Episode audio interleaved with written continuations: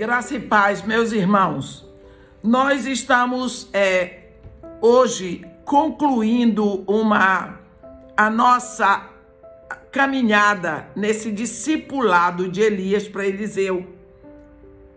E tem um elemento aqui muito importante que nós não estudamos. Primeiro, nós vimos que quando Deus chamou Elias e disse para ele: Vai ungir dois reis e um profeta, ele disse: O profeta é Eliseu, filho de Safate de Abel Beolá.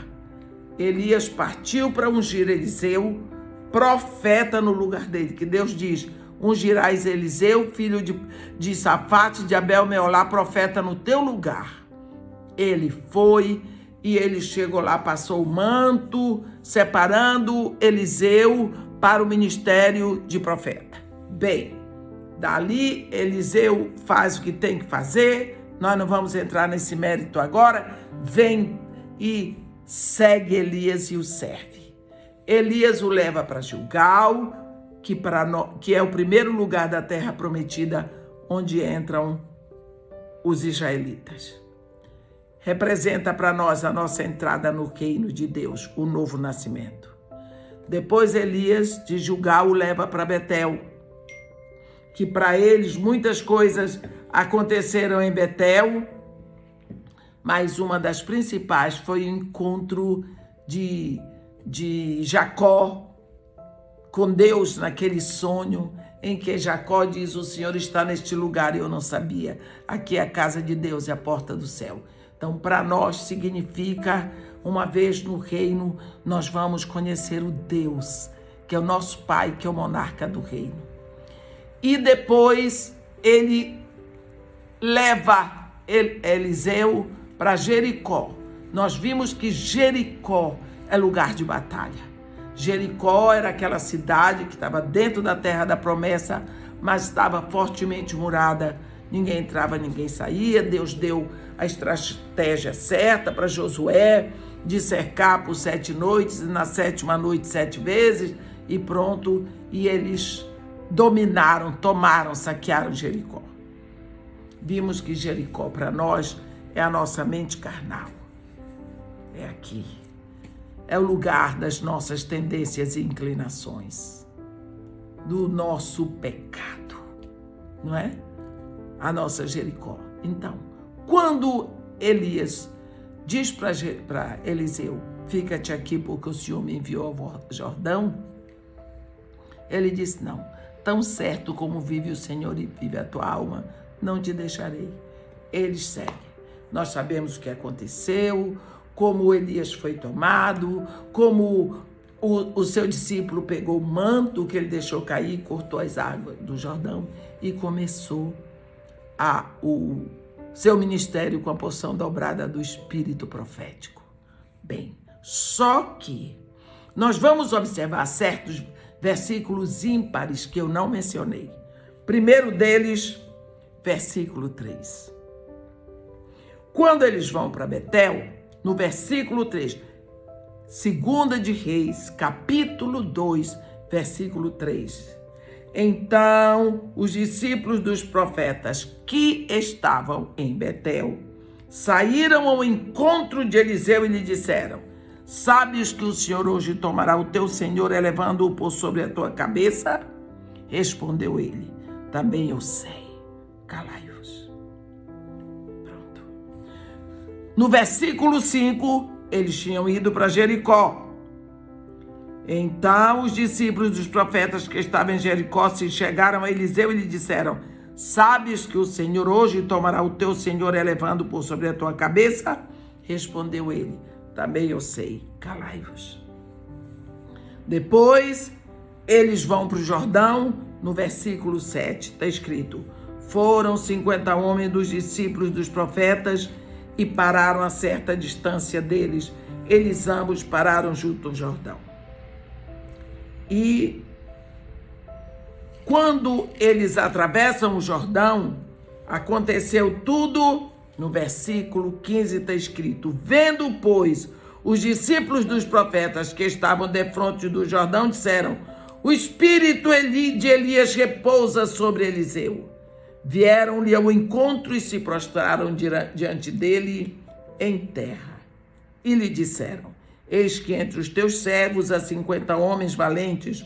Ora, deixa-os ir em procura do teu senhor. Pode ser que o Espírito do Senhor o tenha levado e lançado em algum dos montes, em algum dos vales. Porém, ele respondeu: Não os envieis. Vamos falar sobre isso.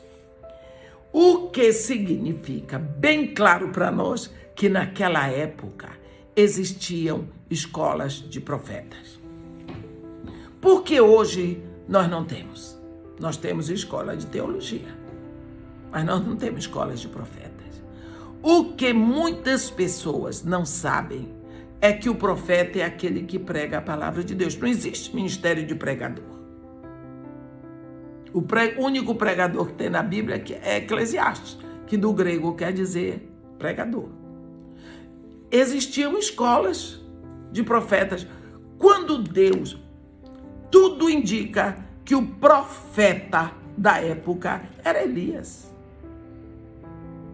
Por que é que na hora de Deus escolher alguém para ficar no lugar de Elias, ele não pegou nenhum discípulo de profeta, nenhum aluno da escola de profeta, nenhum que estudava, nenhum que se preparava, não.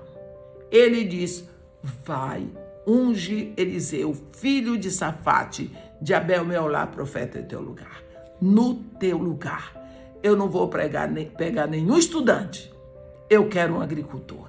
Nós vemos Deus fazer isso.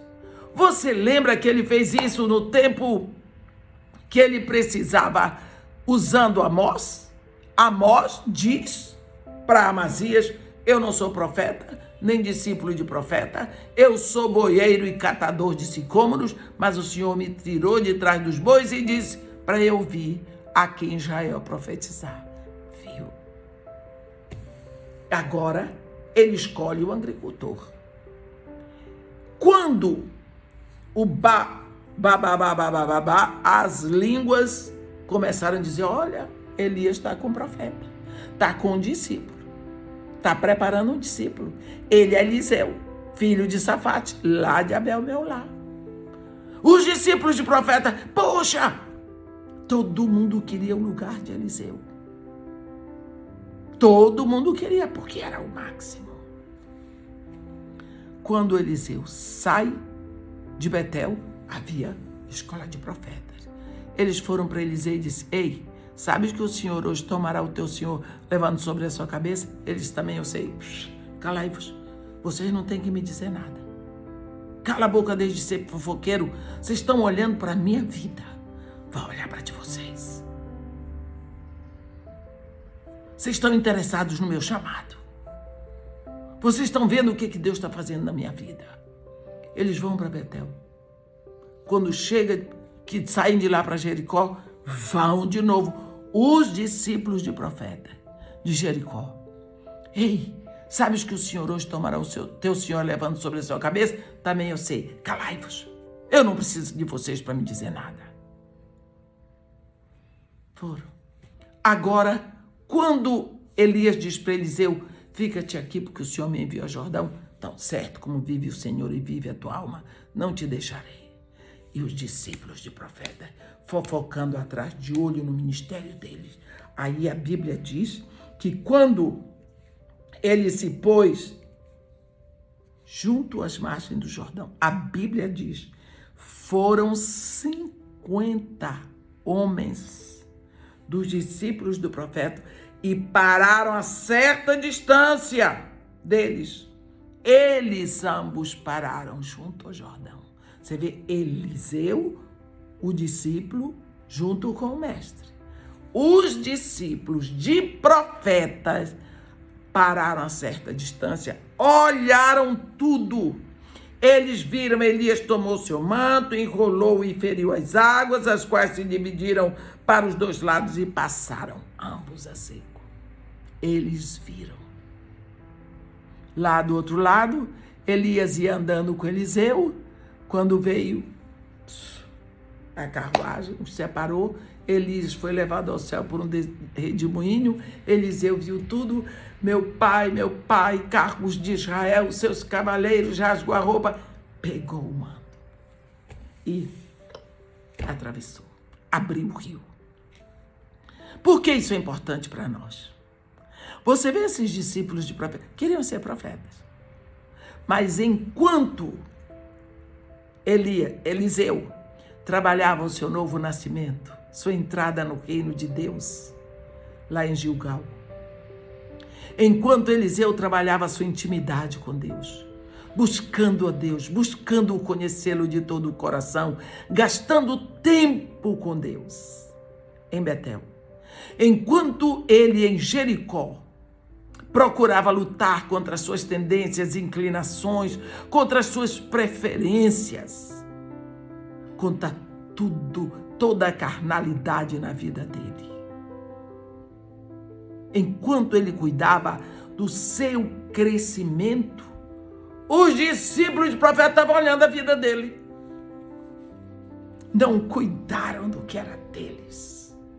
Agora eles ficam distantes e eles veem o sonho deles se realizando na vida de um agricultor que acabou de sair de trás das vacas. O sonho de todo profeta é atravessar o Jordão, é pegar a porção do Espírito, para ter um ministério pautado, dirigido no poder do Espírito. Eles ficaram parados a certa distância, olhando o sonho deles se realizar na vida de um ex-agricultor. Por quê? É tão fácil ficar aqui na sua igrejinha olhando que fulano está crescendo, que fulano está abrangendo, que fulano está levando, que fulano está fazendo, que fulano está acontecendo. Você fica olhando a vida dos outros e a sua. E o que você tem que fazer? Por que esses discípulos de profetas também não foram para julgar o Betel, Jericó, para poder ir Jordão? Não. Eles queriam receber tudo pronto. Hum? Eles viram o sonho deles. Você tem o sonho de ter um ministério onde Deus seja glorificado. Vai gastar tempo com Deus. Gaste na oração, no estudo da palavra. Ele diz: buscar-me-ás e eu serei achado de ti, se me buscares de todo o teu coração. Você fica olhando o ministério dos outros muitas vezes para ver se você descobre defeitos, para você poder subrupiar em cima. Não, vá cuidar do seu crescimento no reino, para que o seu, seu ministério seja para a glória de Deus. É muito fácil ficar criticando os outros Vá fazer. Vá fazer. É o que deve ser dito hoje para você. Esses discípulos dos profetas viram o sonho deles se realizar na vida de um agricultor. Por quê? Porque o agricultor, agricultor pagou o preço, buscou. Buscou. Buscou o caminho certo ele teve a direção, mas quem fez o trabalho foi ele. Elias apenas levou para o lugar, apontou o caminho e ele se apossou. E ele trabalhou, e ele gastou. Você vê que ele era um agricultor, ele deixou tudo. Quando, lá em Abel Meolá, ele pegou as juntas de bois, ele queimou os arados, Cozeu, a Bíblia diz que ele cozeu os bois, deve ter feito um grande churrasco, distribuiu para o povo. Ele terminou com aquela natureza. Ali morreu o agricultor. E então nasceu o profeta. Ele olhou o ministério profético. Ele olhou para Elias, ele olhou para o Deus de Elias, que quando Elias passou o manto sobre ele, ele disse: Fui chamado. Aceitou agricultor nunca mais, profeta agora. Ele caminhou o caminho da profecia. E quando agora Elias é tomado ao céu por um redemoinho, ele toma o manto, ele abraça a unção. A unção agora é minha.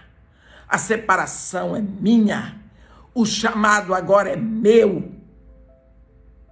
Está nas minhas mãos. Eu vou atravessar o Jordão de volta. E eu vou trabalhar para o Senhor na unção do Espírito de Deus. Os discípulos do profeta ficaram lá. Ficaram lá. Todas as vezes que eles falavam com Eliseu, Eliseu dizia: Também eu sei, calai-vos. Eu sei. E a história é essa de vocês virem me dizer? Por que, que eles estavam olhando a vida dos outros? Fofocando a vida dos outros? Querendo o que estava lá. Eu já vi tantas pessoas saírem daqui para a Coreia para admirar oh, como é que esse povo ora. Oh, como é que a igreja daqui oh, é? E volta, e cadê a igreja deles? Eles viram. Ah, mas é que aquele povo lá tem uma cultura de oração. Que é isso, meu irmão? Onde já se viu essa desculpa? Pelo menos você foi lá, você viu o povo gastando horas de madrugada. Vá você gastar pelo seu ministério. Porque Deus faz uma obra assim na sua vida. Agora eu vou para para Coreia ver como é que estão fazendo lá. Eu vou para Colômbia ver como é que estão fazendo lá. Eu vou para o Chile para ver como é que eles fazem. Mas aqui não é Coreia, aqui não é Colômbia, aqui não é Chile, aqui não é Argentina, aqui é Brasil e o seu ministério é lá. Então, quando você estuda aquelas igrejas da Ásia, você viu que cada uma tem o seu problema? Éfeso esqueceu o primeiro amor. Esmina, o povo está em martírio. Pérgamo, misturada com o mundo. Tiátira, com falsa profecia, falso ensino. Sardes, gosta de aparentar espiritualidade, mas está morta. É a igreja da hipocrisia. Filadélfia, uma igreja tão pequena, tão pequena, um povo em busca de crescimento. Laodiceia, a igreja valor. Tenho tudo, não me falta nada, sou rico, abastado, não preciso de nada. Cega, miserável, pobre, nua. É a igreja que está em cima do muro. A igreja rica, a igreja da prosperidade. Que tal? O que existe em Laodiceia não serve para Pérgamo. O que existe em Pérgamo não presta para Éfeso. O que existe em Éfeso não serve para Tiátira. Cada uma tem a sua necessidade. Tem que batalhar contra determinada coisa.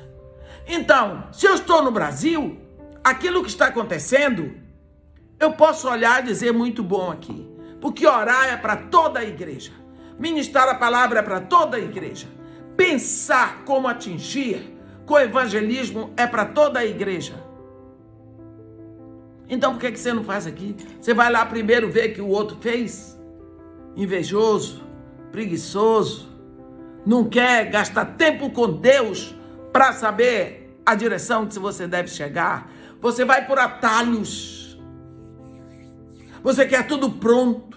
Fulano fez lá, deu certo, vou fazer aqui. Vai criar o filho do o seu filho como o outro criou dele e quero ver se dá certo.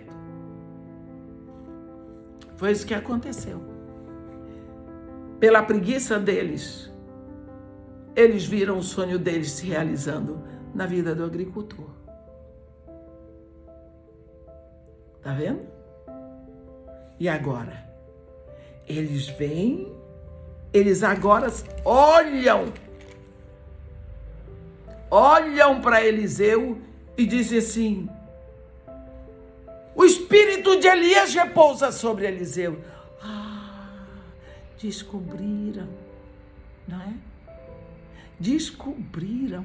Antes eles não sabiam. Antes eles chegavam para Eliseu dizendo: Eu sei, o, Senhor hoje tomará o Senhor levando sobre a sua cabeça. Agora eles dizem: Eis que entre os teus servos, agora eles são servos, há 50 homens valentes, ora, deixa-os ir em procura do teu Senhor. Agora eles são servos de Eliseu. Agora. Por quê? Passou diante do nariz deles o caminho, o exemplo. Como é que se tem um crescimento espiritual? Para ter um ministério cheio do Espírito, um ministério produtivo, passou diante do nariz deles. Será que eles aprenderam? Eu não sei. Mas está aqui escrito para o nosso ensino, para nosso aprendizado. É preciso que saibamos, em vez de ficar olhando a vida dos outros, o quanto eles crescem lá, o que é que eles estão fazendo de certo ou de errado, vamos buscar do monarca. Vamos buscar do espírito. Vamos nos aconchegar nele e procurar crescer pela palavra, pela oração e podemos ter certeza que isso dá certo. Viu? Tá aqui. Amém? Que Deus nos abençoe e nos guarde, que faça resplandecer o seu rosto sobre nós e tenha misericórdia de todos nós. Amém.